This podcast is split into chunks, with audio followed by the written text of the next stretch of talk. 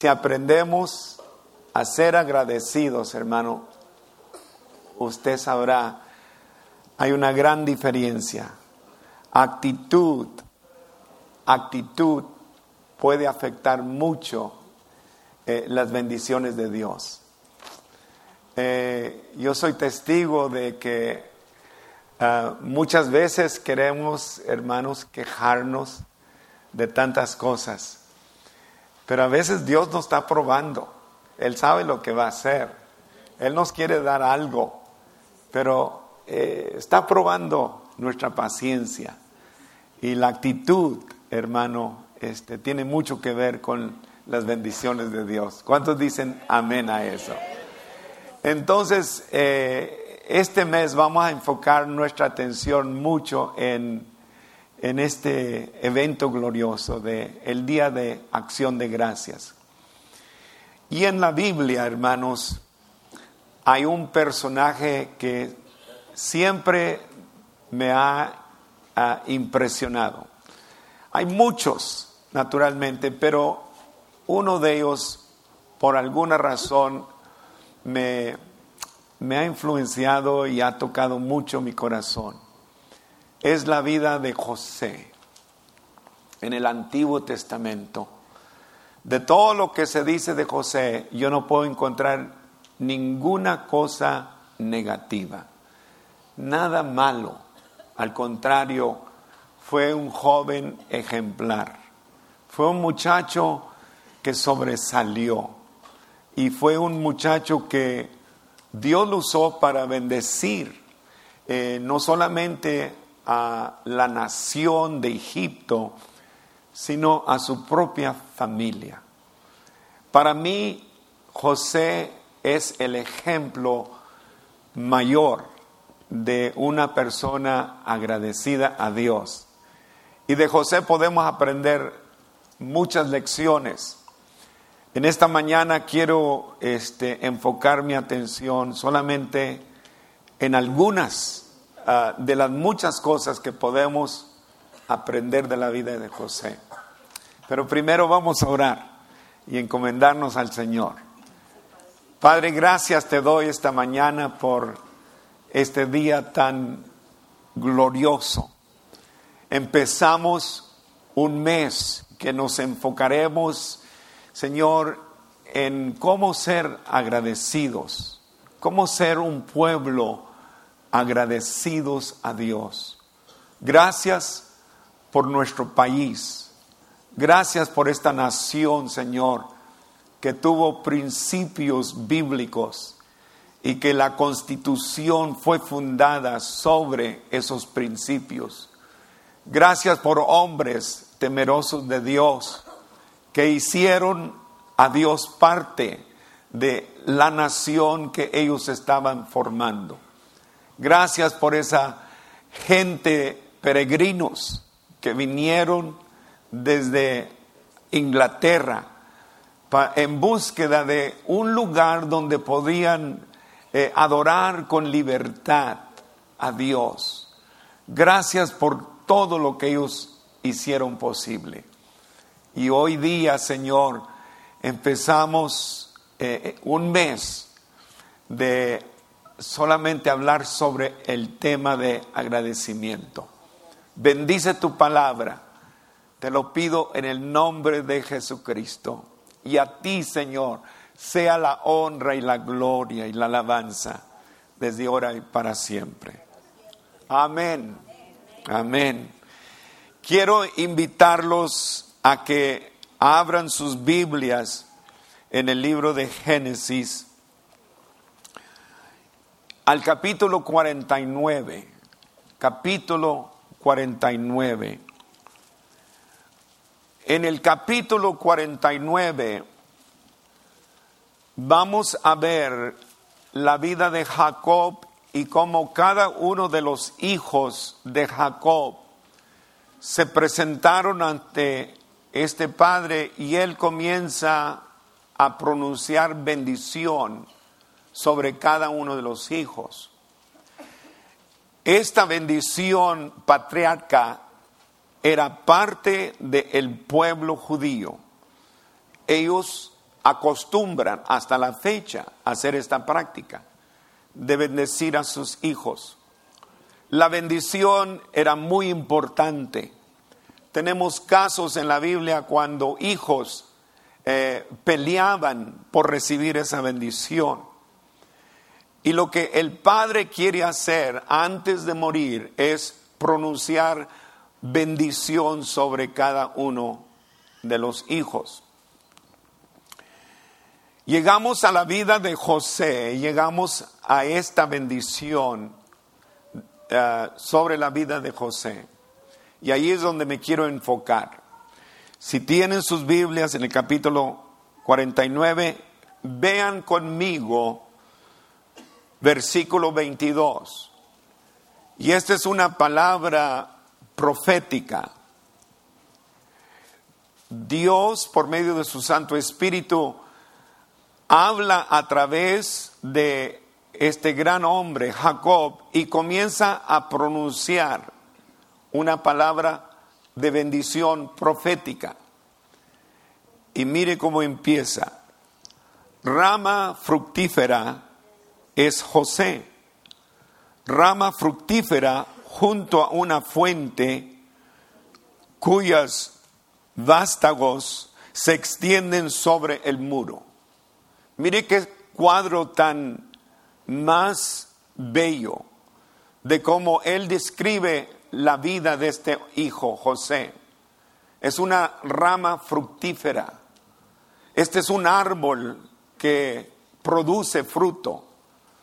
Y dice, el árbol está cerca de una fuente, de algún río donde está recibiendo su alimento y sigue produciendo. Y las ramas se extienden sobre el muro. Usted sabe que hay árboles cuyas ramas se extienden sobre el muro y el vecino puede ser bendecido por el árbol del el otro vecino. En el caso de su servidor, yo tengo un árbol que está en la casa de mi vecino, pero las ramas se extienden hacia mi, a mi lado.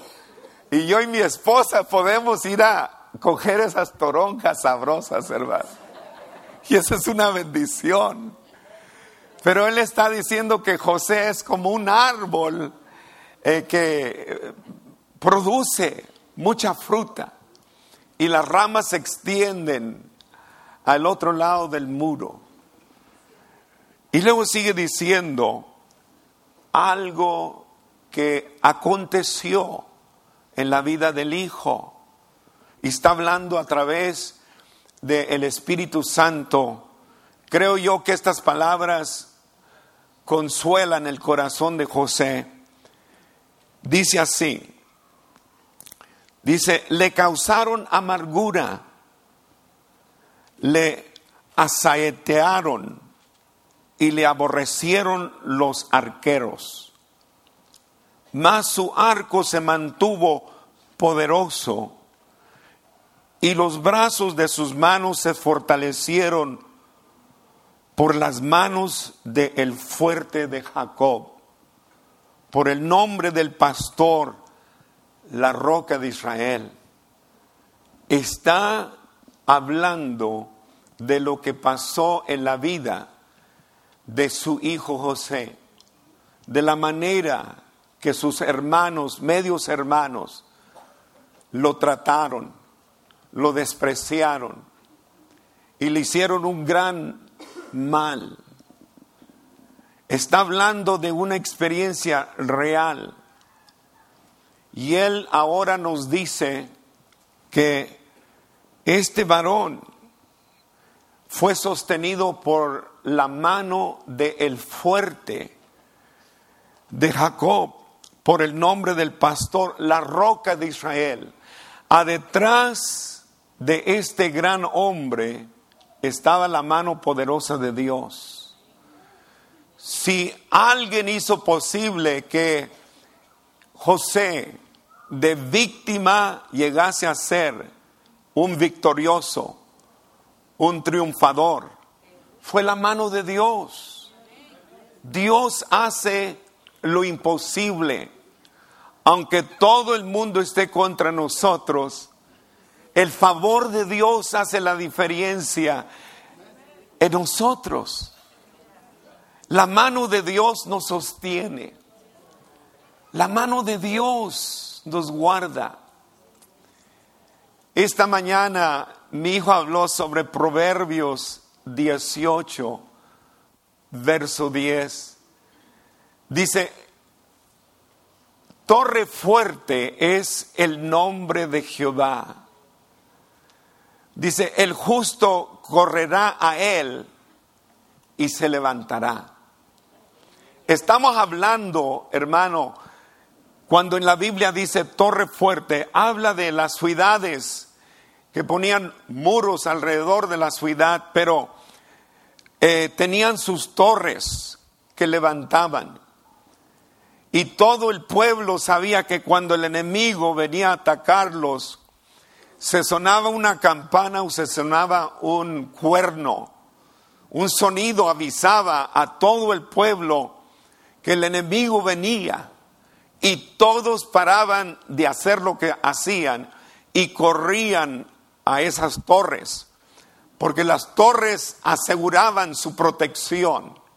Su vida dependía de que ellos estuvieran dentro de esas torres. Y dentro de la torre podían ellos eh, vencer al enemigo que venía contra ellos. Y el escritor a los proverbios dice, el nombre de Jehová es torre fuerte. El justo a él correrá. Es decir, nosotros sabemos en dónde está nuestra ayuda, en dónde está nuestro auxilio, en dónde está nuestro consuelo. Él es nuestra fortaleza. Él es la bendición. Él es la raíz de todas nuestras bendiciones. Y Jacob está pronunciando bendición sobre su hijo. Y está diciendo, le hicieron la vida pesada, sufrió, lo acusaron, mintieron contra él. Pero la mano del el fuerte de Israel estuvo sobre su vida. A Él sea la honra y la gloria y la alabanza. Ahora, por tanto, es un árbol fructífero, un árbol bendecido, que no solamente bendice a su familia, sino que bendice la nación entera. Alguien especial. Usted sabe que los hijos de Dios son especial. El hogar es bendecido por causa de ese varón o esa madre que aman y sirven al Señor de todo corazón. Y eso es la bendición que Él está pronunciando. Y dice, por el Dios de su Padre, el cual te ayudará. Por el Dios omnipotente, el cual te bendecirá con bendiciones del cielo de arriba y con bendiciones del abismo que está abajo, con bendiciones de los pechos y del valiente y, y del vientre. Las bendiciones de su padre fueron mayores que las bendiciones de mis progenitores hasta el término de los collados eternos serán sobre la cabeza de José y sobre la frente de que, del que fue apartado de entre sus hermanos. Él fue diferente a sus hermanos. Y José, en esta mañana, hermano, eh, la vida de José eh, nos enseña muchas lecciones pero yo quiero que ustedes entiendan primero, hermano, de por qué, por qué razón sobresale José. En la Biblia hay muchos personajes que tuvieron fuertes luchas y batallas, pero creo yo que José sobresale. La vida de José no fue fácil. E, encontré tres cosas ah, acerca de la vida de José. Primero, él nació a una familia, lo que en nuestros términos hoy en día llamaríamos disfuncional. ¿Sabe lo que es una familia disfuncional? Es una familia con problemas. Es una familia que hay muchos problemas. A veces no hay padre en el hogar. Esa es una familia disfuncional. A veces son hijos de varios diferentes padres. Esa es una familia disfuncional. No es lo tradicional, no es lo normal. Mire qué familia. Jacob tuvo dos esposas. Eso ha de, ser difícil, hermano. Tener dos esposas. Va a haber batallas y va a haber disgustos. Pero imagínese ahora tener dos esposas y dos mujeres sirvientas que también le dieron hijos a Jacob. Ahora tenemos cuatro familias y todos quieren lo suyo y todos tienen sus temperamentos y todos tienen sus celos y sus envidias. Y José nació en esa familia, ese tipo de familia, donde había muchos celos y mucho odio. Mayormente porque José era el favorito de su padre Jacob. Usted sabe que eso no está, mm, yo no lo aconsejo que usted sea así, que usted tenga esa costumbre de favorecer uno aparte de los demás. Pero lo favoreció tanto que le hizo una vestidura, un saco, un, un vestimiento de colores. Eso se distinguía. Ya cuando veían a José con esa vestidura eh, y, el color, les decía que era de lo más especial, pues más se encelaban los los medios hermanos.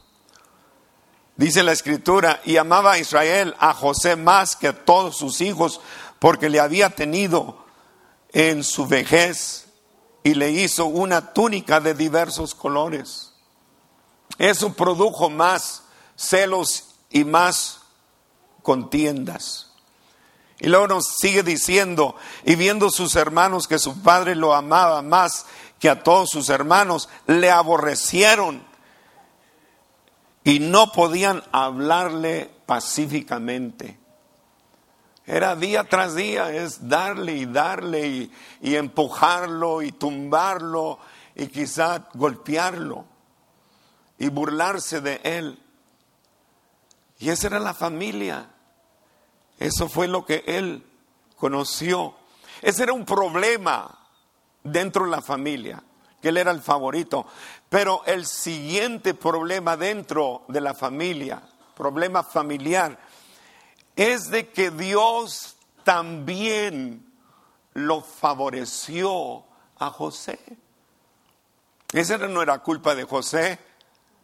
Y no podemos culpar a Dios porque Dios es libre para hacer decisiones que a Él le placen. A unos los escoge y a otros lo rechaza. Pero dice la escritura que Dios le revelaba cosas a José por medio de sueños. Y ahorita voy a hablar más de eso, pero mire, parte de los sueños que Dios le enseñó a José. Dice, atábamos manojos en medio del campo. Eso es lo que vio en su sueño atando manojos. Dice, y el sol y la luna y las once estrellas se inclinaban a mí. Y luego dice, y sus hermanos le tenían envidia. Yo recuerdo que cuando estaba yo eh, pequeño, estábamos creciendo, eh, yo tengo un hermano que tenía mucha, mucha habilidad, mucho talento, y habilidad física. Era un tremendo atleta. Pero no solamente eso, sino era un muy inteligente. Tenía talento. Él ah, aprendió a tocar el piano, le enseñaron y las piezas de la música que él quería, hermano, se podía agarrar una composición y dentro de unos tres o cuatro días ya, ya podía tocar esa composición. Recuerdo, y no se me olvida, un día vino la, la maestra de piano a la casa y ella comenzó a elogiar a mi hermano y decir, qué buen hijo tienes, Juanita. Está pero tremendo. Tiene mucho, mucha eh, habilidad y comenzó, a, tú sabes, a darle mucha pompa a mi hermano. Y ella no sabía que yo estaba allí nomás escuchando y viendo. Y mi mamá le preguntó de mí.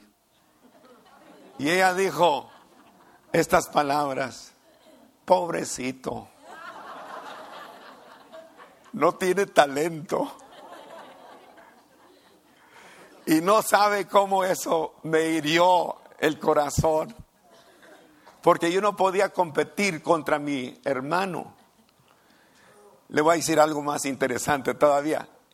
Y, y hoy mi hermano empezamos en las ligas menores, esas little leagues, cuando empezaban en los 50, apenas empezaban esas ligas, esos juegos de béisbol. Pues mi hermano era un tremendo hermano. Era uno, pero un bárbaro para tirar la bola. Era un pitcher. Y hermano, nadie le podía pegar cuando él, ¿me entiende?, tiraba la bola. Y un día el coach le puso en la cabeza de ponerme a mí a, to pitch the ball también, creyendo que porque éramos de la familia, él pensaba que eso corre en la sangre, ¿me entiende? Y yo le decía, no, no, no. Pues comencé a tirar la bola y yo no sabía nada, hermano. Y sabe qué, yo creo que yo eh, hice posible que como 30 corredores nomás andaran. I walked about 30 of them. Y me dio tanta vergüenza, hermano. Sí, yo tenía que tragarme todas esas cosas. Él era tan inteligente en la escuela y sobresalía. Cuando vino la liga de Monterrey a jugar, empezaron en el Valle de Texas y mi hermano fue escogido como uno de los primeros pitchers para jugar contra la liga de Monterrey. Pero esos jugadores, hermano de Monterrey, Wow, barrieron con todos. Cruzaron el estado de Texas jugando sus juegos. Esa es una historia muy interesante, hermano. Allá cuando iban en el camino, hermano, la migra los agarró y los detuvo porque no tenían documento. Pero iban a Pennsylvania a jugar en lo que es la nacional. Y sabe que el secretario de defensa se dio cuenta de los Estados Unidos y pronto mandó una carta por escrito y firmada y le dijo y les ordenó a la migra que los soltaran y que los dejaran. Ellos ganaron ese año el, el campeonato nacional. Y allí estaba yo.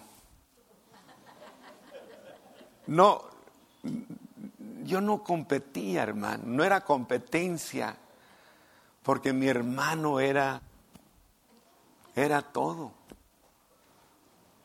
Yo no sé ni por dónde voy. Ah, el celo, el, celo de, de los hermanos de José. ya se me vino la onda. A esta edad, hermano, me tienen que disculpar.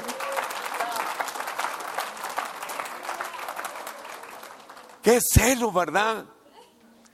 Miren nomás, simpático, joven, con su buen traje de colores. El papá lo favorecía. Y luego Dios le da un talento, un don de sueños. Y como forma de burla le llaman el soñador. Oh, hermano, pero déjeme decirle, ¿Cómo hace falta en la iglesia soñadores? No para que se queden dormidos en las bancas, pero que puedan soñar y tener visión de lo que Dios quiere hacer. Y como los hijos de Isaacar, que tenían ese don de poder ver el futuro y, y ellos traían dirección al pueblo de Israel, porque eran soñadores. ¿Cuánto necesitamos hoy en día? Soñadores, hombres y mujeres de visión, que puedan decir y levantarse y como con una voz profética declarar, así dice Jehová de los ejércitos, Dios quiere hacer algo hoy en día, aquí en este valle de Cochela. Dios, Dios está por hacer algo. Dios está por derramar bendiciones hasta que sobreabunde. Tienen que levantarse, hermanos, y creer que en medio de un crisis, eso no limita la mano fuerte de Dios. Dios es poderoso para hacer todo lo que a Él le place. Necesitamos soñadores. Yo doy gracias a Dios por estos varones que se fueron a Mexicali y ellos sintieron la voz de Dios que les decía, Dios quiere hacer algo aquí en Vía Zapata, donde hay mucha gente de lo más pobre. Dios quiere levantar algo, hacer algo, traer el Evangelio y ver familias enteras convirtiéndose al Evangelio, hombres de visión. Y allí andaba José, en medio de las burlas, en medio de todo eh, odio y desprecio. No lo querían a José. Ese era el ambiente familiar. No la tuvo fácil. Ahora quieren ver algo más que encontré. Encontré que José sufrió injusticias y fue víctima del crimen de odio. Hoy en día eso es muy serio. ¿Sabe usted? El crimen de odio es muy serio. Que venga alguien a, rayar un templo o una sinagoga, hermano, la policía lo agarra muy en serio eso. Porque eso se llaman crímenes de odio. O que alguien es asesinado por el color de su piel o la raza de quien él es. Eso es muy serio y ser víctima. Eso es terrible. No tuvo culpa porque fue víctima.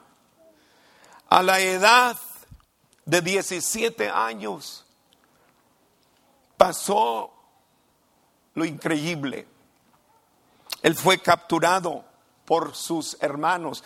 Y miren, miren el corazón de los hermanos. Dicen, he aquí viene el soñador. Él venía donde ellos estaban simplemente porque su padre lo envió para ver cómo se encontraban eh, los hermanos. Y fue en búsqueda de sus hermanos y lo veían de lejos que venía y decían, he aquí viene el soñador. Ahora pues, venid y matémoslo y echémoslo en una cisterna.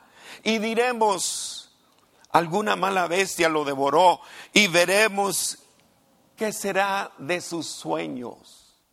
¿Ven las implicaciones? Ellos fueron ofendidos cuando José les compartió el sueño que Dios le dio, que el manojo de espiga, y todos se postraban o se inclinaban a él. Ellos fueron grandemente ofendidos y dicen, matémoslo y ponémoslo en una cisterna y a ver qué va a pasar con sus sueños. Oiga hermano, ¿sabe usted que cuando usted hace algo contra un siervo o una sierva de Dios, que Dios le ha enseñado algo, usted sabe que ni usted ni el diablo se pueden oponer a lo que Dios está por hacer. La palabra de Dios se cumplirá, no importa qué.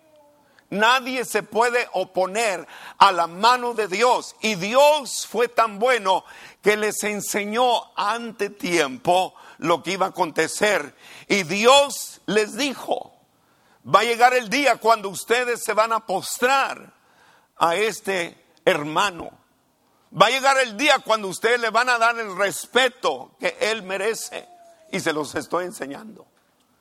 Pero ellos creían que si le hacían algún daño, ellos creían, se va a acabar todo eso. No, no se va a acabar.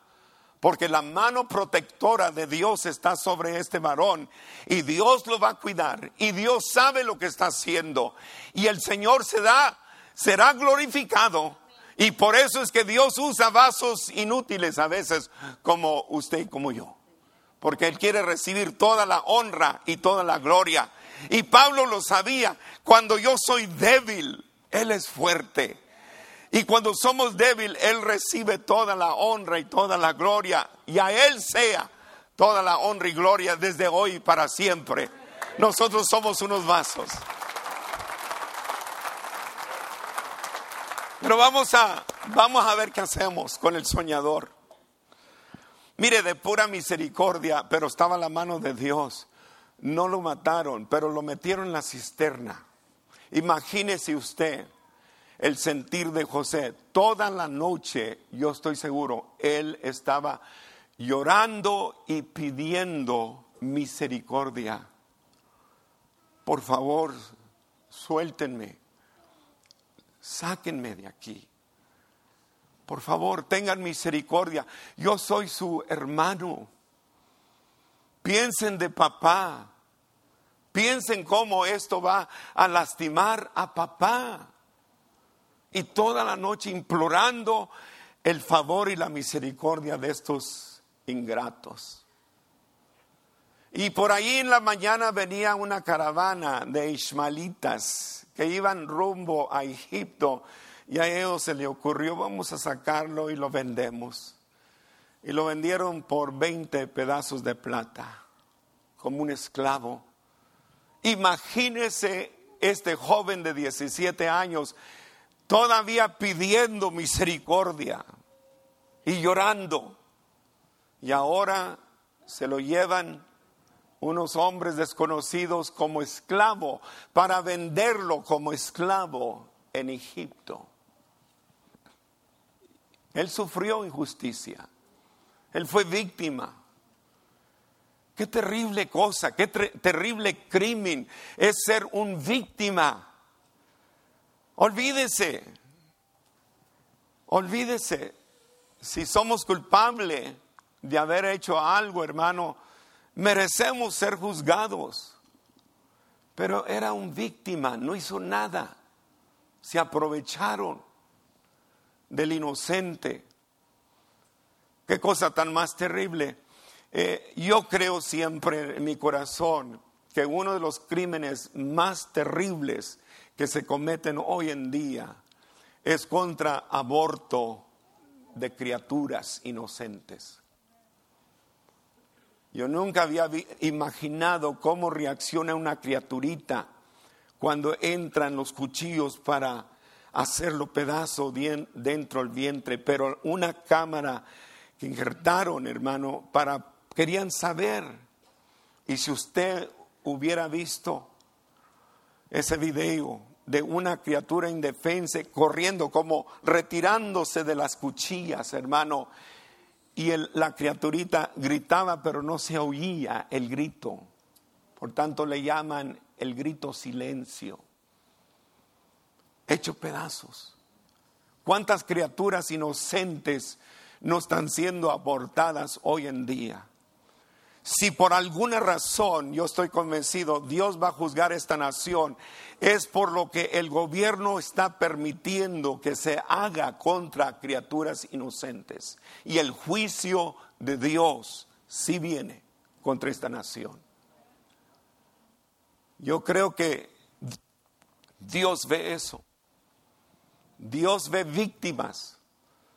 Hoy en día no es imposible creer o pensar de que dentro de nuestras iglesias hay hombres y mujeres que fueron víctimas a una tempranita edad. Alguien se abusó de ellos sexualmente. Yo creo que hay hombres y mujeres dentro de nuestras congregaciones que después de tantos años todavía no se pueden olvidar del abuso que ese hombre sinvergüenza hizo contra ella. Y que el Señor tenga misericordia. Y lo único que puede hacer posible que un hombre con ese corazón entre al reino de Dios es que Dios tenga misericordia y que ese hombre se arrepienta de su pecado y confiese su pecado a Dios. Y Él es justo para perdonarlo. La sangre de Cristo puede perdonar todo pecado, hermano. Y solamente la sangre de Cristo. Pero esas son injusticias. Y José fue injustamente tratado por un crimen de odio.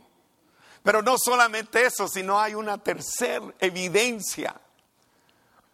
En una corte, hermano, usted presente evidencia y dependiendo cómo usted presenta su evidencia, pero lo van a hallar culpable. Si hay alguien que dice, yo lo vi, juez, o al jurado, yo lo vi, yo lo escuché, esos son testimonios fuertes. Y aquí está un caso donde Dios nos está diciendo a nosotros, esto y esto y esto pasó. Y mire la tercera evidencia de que José no la tuvo fácil. José fue víctima de acusaciones falsas y de promesas falsas. Acusaciones falsas.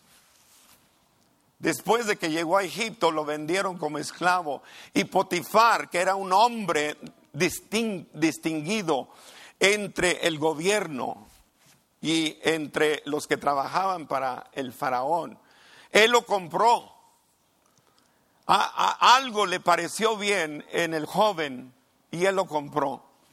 Y se lo llevó para la casa y lo hizo el, eh, el jefe de todo el negocio de su casa. Tanto así confiaba en este joven. Tanto así se dio José a que confiara en él. Y era un simpático, era un hombre parecido, José. Era un muchacho bien simpático, atractivo físicamente. Y José pronto se dio cuenta que en la casa de Potifar había una mujer sin vergüenza, una Jezabel. Y pronto le comenzó a poner ojos a José. Y pronto le comenzó a invitar a que se acostara con ella. Y decía que al cabo, eh, mi esposo anda un viaje y, él va a estar fuera días. Y dice la escritura que José no le ponía atención, no la escuchaba. Fíjese las convicciones. Pero un día cuando se ofreció nuevamente a él, él dijo, ¿cómo es posible que yo cometa este pecado? Contra el Dios que yo le sirvo. Muchacho de convicción. Un muchacho que no le daba vergüenza de identificarse con el Dios de Israel. Mi Dios. ¿Cómo es posible que yo peque contra mi Dios? Y un día ella intentó agarrarlo y dice que él huyó y solamente se quedó con su ropa en las manos. Y pronto ella, porque se sintió ofendida, su dignidad, de que un joven haya rechazado se sintió muy humillada. Y pronto ella lo acusa a él de haber intentado violarla. Qué sinvergüenza. No tiene un sentido de, de vergüenza. Hay muchas, muchas personas que no tienen sentido de vergüenza. Eso es terrible. Esa es la sociedad en cual nosotros vivimos. No hay vergüenza. A veces salen cosas por la tele y no nos da vergüenza, nos divertimos viendo cosas terribles. Y no nos da vergüenza. No nos da vergüenza. Qué cosa tan terrible. Cuando el esposo está defraudando a su esposa con otra mujer o mujeres o viceversa. Porque lo mismo pasa entre hombre y mujer, esposo y esposa. ¿Sabe qué, hermanos? Nosotros estamos dispuestos a proveer toda la ayuda posible porque creemos en el matrimonio. Creemos que es una institución de Dios. El matrimonio es instituido por Dios y en las escrituras el matrimonio se compara al amor de Cristo, así la iglesia. Y la palabra de Dios nos insta que el varón necesita amar a su esposa como Cristo amó a la iglesia y se dio a sí mismo por ella. Y hermanos, estamos haciendo algo por los matrimonios y vamos a hacer mucho más le vamos a echar ganas, porque vale la pena invertir todo lo que yo soy en mejorar mi matrimonio. Hay tanta sinvergüenza, hombre y mujer hoy en día. Y no quiero decir mucho, hermano, porque este no es el tiempo, pero allí se encontró víctima y lo metieron en la cárcel. Víctima en la cárcel. Y en la cárcel vienen dos hombres y le revelan el sueño que han tenido, un copero y un panadero del rey faraón. Y los dos tuvieron el eh, su propio sueño la misma noche y se veían preocupados y no sabían qué pasaba y cómo interpretar. Y José pronto les dio la interpretación. A uno en tres días lo van el rey lo va a colgar al otro en tres días el rey le va a levantar su sentencia y va a regresar a su trabajo de servirle el vino al rey. Y dicho y hecho. Pero ellos hicieron una promesa. El copero dijo, cuando salga de aquí yo voy a dar una buena palabra por ti, José. Y se quedó confiado José, que el hombre iba a cumplir en su promesa. Nunca le han hecho una promesa a usted, hermano que, no la cumplieron. Nunca le han hecho una promesa. Yo prefiero que no me prometan nada. Así no me quedo sentido, ¿entiendes? Eh, promesas que no cumplimos. A mí no me gusta que me digan, voy a estar allí, pastor, a las 2 de la tarde y se llegan las 11 de la noche y todavía no llega. Eh, no estoy para esperarte aquí hasta las 11 de la noche. Yo ya pudiera haber acostado y dormido estar en mi tercer sueño y tú a las 11 de la noche estás llegando. Mejor espera. Nunca le han dicho esas promesas que no se han cumplido. Y se olvidó. Y pasaron los meses y pasaron un año y se le olvidó.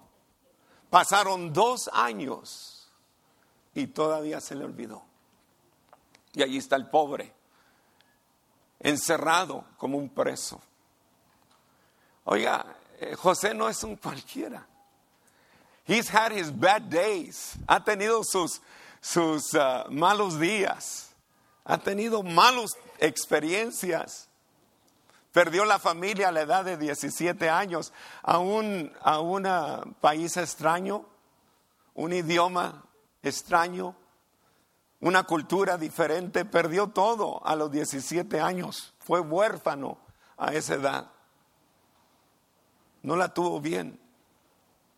Ese era José. Ahora nomás brevemente le voy a decir las lecciones que yo aprendo de José. Son por lo menos unas tres.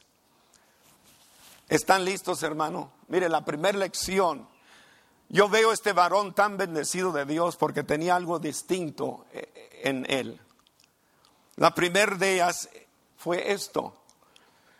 No importaba dónde estaba José, no importaba la condición, las circunstancias, José siempre honró a Dios en medio de sus circunstancias. Sí, tuvo lágrimas amargas, tiempos tristes, pero él siempre honró al Señor. Y esa es una, una característica distinta de cristianos que no importa dónde estén, siempre se acuerdan de honrar al Señor. En la casa de Potifar, él honró a Dios. En la interpretación de sueños, él honró a Dios. Al copero y, al panadero, lo primero que él les dice es, de Dios viene la interpretación. Siempre daba testimonio de Dios. Mire, yo estaba pensando de esto, hermano, de cómo Dios nos, nos da oportunidades. Yo no sé dónde lo, lo, dejé, se me perdió ya, pero eso no importa. Pero mire, cómo, qué bueno Dios, hermano, que Dios nos da oportunidades para testificar de Él.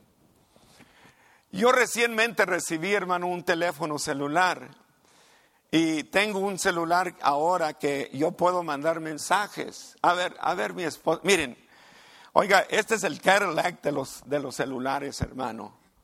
Bueno, no este, el, el que mi esposa tiene. Pero este es, este es un buen celular. Y mire, usted lo abre así, usted manda un, un mensaje. ¿Se acuerdan de los días de los telegramas, hermano? Estamos en los días del telegrama ahora. Fíjense a nuestro alcance. Y yo decía, esto puede ser de bendición. Y se me ocurrió una idea esta mañana. Voy a poner un versículo de la Biblia, Proverbios 18:10. El nombre de Jehová es torre fuerte. El justo correrá a él y le levantará. Y lo voy a poner aquí. Y luego lo voy a mandar a personas que el Señor me ponga en el corazón. Y ellos lo van a leer y dicen, gloria a Dios. Ve qué bendición puede ser el celular. En vez de estar usando para nomás puro wiri wiri, para puro chisme, hermano, mándele la palabra de Dios. ¿Me están oyendo? Mire, yo aprecio mucho los, los hermanitos y jovencitos, la mayoría, que se meten en Facebook y comienzan a mandar mensajes bíblicos un texto bíblico. Mire cómo me bendice eso. O los comienzo y ponen ahí que están orando y que están Qué bendición, hermano. En donde estemos, nosotros podemos darle la honra y la gloria al Señor. No se olvide, hermano, en cual sea su trabajo, no le dé miedo testificar de Jesucristo. Cuando yo estaba en el colegio, hermano, y recién convertido, usted se puede imaginar, ahí en la clase de ingeniería, hermano, o de cálculos. Hermano, yo me ponía de pie y yo daba mi testimonio allí. Y allí me veían con caras malas y, me decían, ¿me entiende? A mí no me importaba. Yo quería dar testimonio de Jesucristo. Recuerdo una vez que trabajé con el condado de Orange County, hermano, un verano. Tenía que trabajar, ganar buen dinero porque me iba a casar. Y, hermano, me dieron un buen trabajo con el condado, bien pagado en ese entonces, hermano. Y una de las responsabilidades que nos dieron un domingo, fíjese, día que yo nunca trabajo en los días domingos, pero me lo dieron. Y me iban a pagar el doble. So, ¿Me entiende? Con más ánimo yo fui. Y comenzábamos en, una, en un cruce de caminos, hermano, comenzamos a contar el tráfico. Y todo el día, toda la mañana, ahí estábamos contando el tráfico. Y ya como a las 2, 3 de la tarde, no sé por qué, me dio ganas de ir a, hablar con mi trabajador, con el, con el socio, pues nomás a saludarle y darle mi nombre y a ver cómo estaba. Hermano, comencé a hablar con él, hermano, y descubro que tiene hambre de Dios. Y dije yo, gloria a Dios y seguía contando el tráfico, pero seguía testificándole a este marihuano y tecato y drogadito y cuanto más. Sería, yo iba a trabajar, nunca me descuidé del trabajo, pero testificándole de Cristo.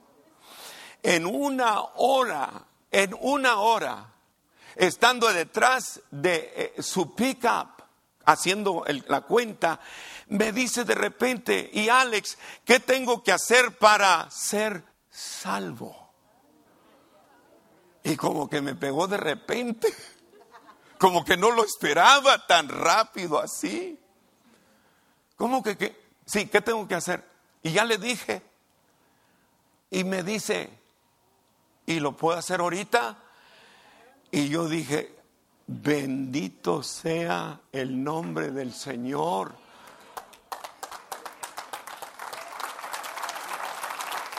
Y le dije, sí, aquí, ¿en dónde? Aquí, aquí en el pickup. Y se arrodilló. Y yo comencé a orar y dirigirlo a los pies de Cristo. Y los carros venían y nos miraban. Y yo contando y haciendo la oración del pecador. Padre Santo. Y él decía, Padre Santo. Y decía, perdóname. Y él decía, perdóname. Y en alta voz. Y lo oían eh, los carros que venían. Perdóname porque te he ofendido y he pecado contra ti. Y en esta tarde yo recibo a Cristo y decía, yo recibo a Cristo como mi Señor y mi Salvador. Y yo dirigiéndolo a los pies de Cristo, hermano. Cuando terminó, dijo, gloria a Dios. Ya tengo a Cristo en mi corazón. Yo, yo decía, sí, ya tienes a Cristo. Y los de los carros venían y nos veían medio locos, ¿me entiendes? Y yo contando, contando. Y él decía, ahora estoy listo para descargar. Y yo decía, ¿Descargar qué? Ahora estoy listo para descargar. Y se desabrochó, comenzó a sacar aquí la droga, la marihuana, la cocaína, la heroína, y comenzó a sacar hasta el, que prende el cigarro, eh, el, ese, la sacó. Y hermanos, les dio un, los arrojó hasta allá. Y dije yo, gloria a Dios. Yo terminé mi trabajo y oía de él. ¿Sabe qué? Se convirtió en un gran evangelista. A todos los trabajadores del condado les andaba testificando y lo tiraban a loco. El predicador loco, así le decían. The crazy, the crazy preacher. Y hermano, yo me fui de allí diciendo, gloria a Dios, que este verano valió la pena, Señor. Me diste una alma para Cristo. ¿Cuántos dicen gloria a Dios? Está bien eso, ¿verdad? Él honró al Señor. En donde él se encontraba, en la cárcel, en la casa de Potifar, en el palacio, él honró al Señor. Oiga, hermano, Cuide su testimonio. Y si tú cuidas tu testimonio, te van a respetar. Al, principio que te tiren a loco, pero te van a respetar. Esa es la primera cosa. La segunda cosa, déjenme dárselo rápido. Nomás les voy a mencionar dos cosas más. Y esto viene, hermano, en agradecimiento, el agradecimiento, gratitud a Dios Gratitud a Dios por tres cosas. Mire, tres cosas que encontré. Primero, por el don que Dios le dio. Ese don de interpretación de sueños, hermano, eso lo llevó hasta lo más alto. Ese don. El don que Dios te ha dado a ti, cuídalo, úsalo y dale la honra y la gloria a Dios. Nunca pienses que viene de ti. Tú y yo somos inútiles. Si Dios nos usa es por su gracia y por su misericordia. Y a Él sea la honra y la gloria y la alabanza desde ahora y para siempre. Diga gloria a Dios. Dios te ha dado habilidades, talentos, tienes una mente bien sharp. Eres negociante, eso viene de Dios. Si eres jardinero, eso viene de Dios. Si eres carpintero, viene de Dios. Si eres electricista, viene de Dios. Si eres músico, viene de Dios. Dale la honra y la gloria a Dios, hermano. A Él sea toda la honra y toda la gloria desde ahora y para siempre. ¿Cuántos están conmigo? Damos porque estamos agradecidos al Señor. Uno. Dos. Dos. La bendición viene en la tierra de su aflicción, cuando él le da el nombre a dos de sus hijos, a uno le llamó Efraín, y dice la escritura, porque Dios me hizo fructificar en la tierra de mi aflicción. Este se va a llamar Efraín. Y Efraín siempre me va a recordar que Dios me ha bendecido en la tierra de mi aflicción.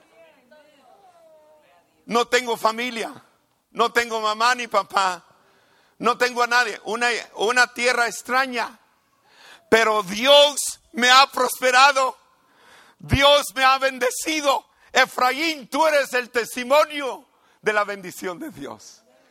¿Y dónde lo bendijo Dios? Mire, en la casa de Potifar lo hizo el jefe de la casa. En la cárcel, él fue hecho el jefe de la cárcel. El carcelero no se preocupa de nada, porque dice la escritura que José estaba encargado y Jehová bendecía la vida de José. Y él bien tranquilito. En la casa y en el palacio de Faraón la misma cosa. Subió, mire lo que hizo Faraón, le dio su anillo de insignia. Eso no se pasa a nadie. Y dijo Potefar, aquí en Egipto, en el trono, no hay nadie más alto que yo, pero tú eres el segundo. Imagínese, allí andaba José en su Cadillac y todos le rendían homenaje, respeto. Y aún los que odiaban a ese hermanito, llegó el día cuando se tuvieron que postrar. Fíjese, cómo Dios bendice. Dios te ha bendecido a ti. Hermano, yo estoy admirado. Yo estoy sorprendido que algunos, no voy a decir muchos porque no quiero que eh, Templo de Victoria agarre una mala reputación, algunos ilegales y llegan aquí sin nada y Dios los bendice y los bendice y los bendice sus propios negocios. Y digo yo, qué barbaridad. En una tierra extraña, cómo Dios los ha bendecido. Toda esta familia, cómo Dios ha bendecido esta familia. Y otros, bendecidos de Dios. Y algunos que son nativos, no lo tomen a mal, por favor. Pero pidiendo estampillas, no teniendo en dónde vivir. Allí viven abajo del puente. Eso es triste, hermano. Pero hay tanta bendición, ¿verdad? Aquí, aquí, hay, aquí hay tanta bendición, hermano. ¿Quieren que le diga cuánta bendición hay aquí? Aquí hay bendición suficiente para dar los siguientes 100 años, si el Señor no viene, 100 mil dólares por año a misiones. Es tanta así la bendición. Tanta así tan bendecidos de Dios, hermano, que lo poquito que usted y yo damos no es nada en comparación a toda la bendición de Dios. ¿Quién se iba a imaginar que este pastor que manejó, manejó un Volvo, que alguien se, le tuvo lástima y se lo regalaron, a alguien le tuvo lástima, le regaló un Volvo usado, hermano. Ese era mi, ese era mi carro. ¿Quién iba a imaginarse que un día este pastor iba a recibir un Chrysler 300? Un Hemi, ¿sabe lo que es un Hemi? Eh, Hemi es de los pesados, hermano. Le puncha un botón y... Le puncha un botón y... Cruise control. Aquí con los dedos va controlando la música, el aire, cuando, cuando la llanta está media baja, ahí está uno que me dice, la llanta de izquierda, de enfrente va baja, ponle aire. Yo, yo mira, cantado la vida. Ahora no tengo que hacer casi nada. ¿De dónde viene eso? De la bendición. ¿Cuántos dicen gloria a Dios? Dele un fuerte aplauso a Cristo, hermano.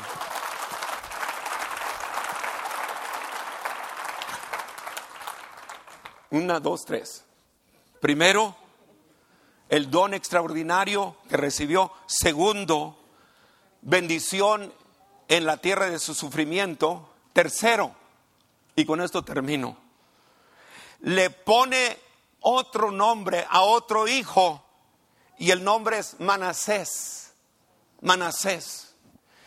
Y el nombre Manasés quiere decir esto, significa esto. Dios me hizo olvidar todo mi trabajo y toda la casa de mi padre. Mire qué bendición. ¿Sabe por qué? Porque cuando dejó la familia, hermano, uno queda bien triste. Cuando muere un ser querido, uno queda triste, hermano.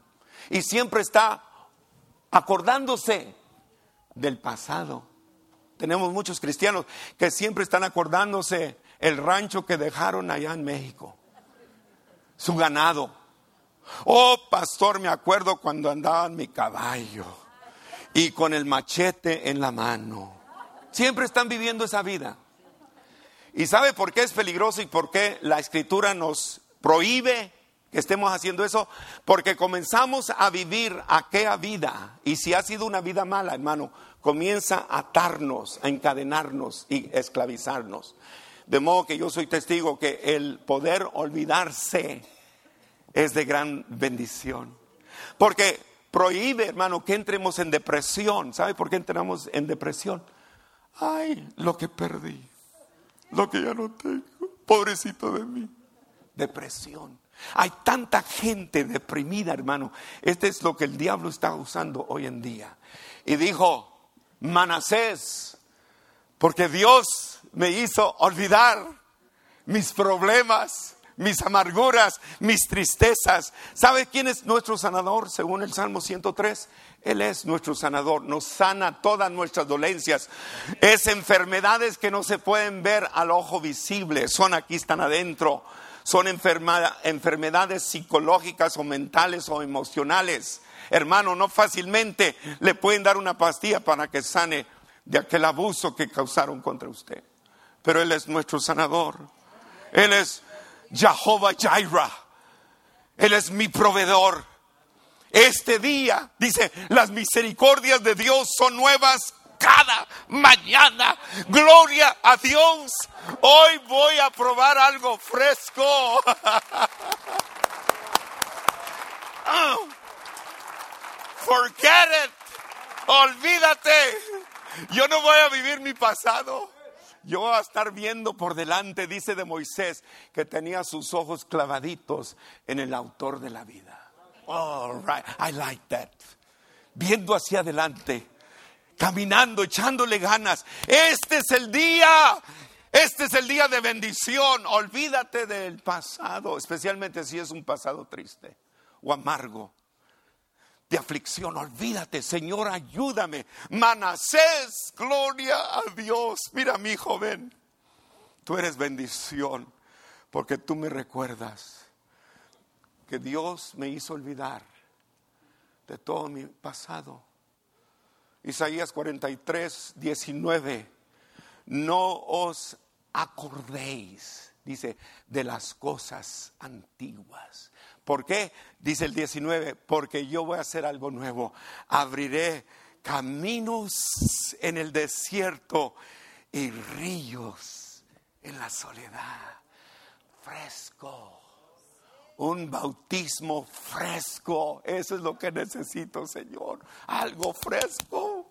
Gracias a Dios por el año 1906, cuando derramaron, se derramó el Espíritu Santo en Azusa, en Los Ángeles. Pero Señor, con todo respeto, yo no vivo en el 1906, yo vivo en el año 2010 y necesito esa frescura del Espíritu Santo. ¿Cuántos dicen gloria a Dios? Denle un fuerte aplauso a Cristo. Amén, hermano. Gloria a Dios. Mexicali, allí vamos con un proyecto nuevo para Navidad. Ensenada, allí vamos con un proyecto nuevo para los estudiantes. Centroamérica, El Salvador, Guatemala, Honduras, allí vamos con la bendición de Dios. ¿Cuántos dicen gloria a Dios? dele un fuerte aplauso a Cristo. Aleluya. Échele ganas, échele ganas. Póngase de pie, hermanos. Póngase de pie. Si necesita notas, después se las damos, ¿ok?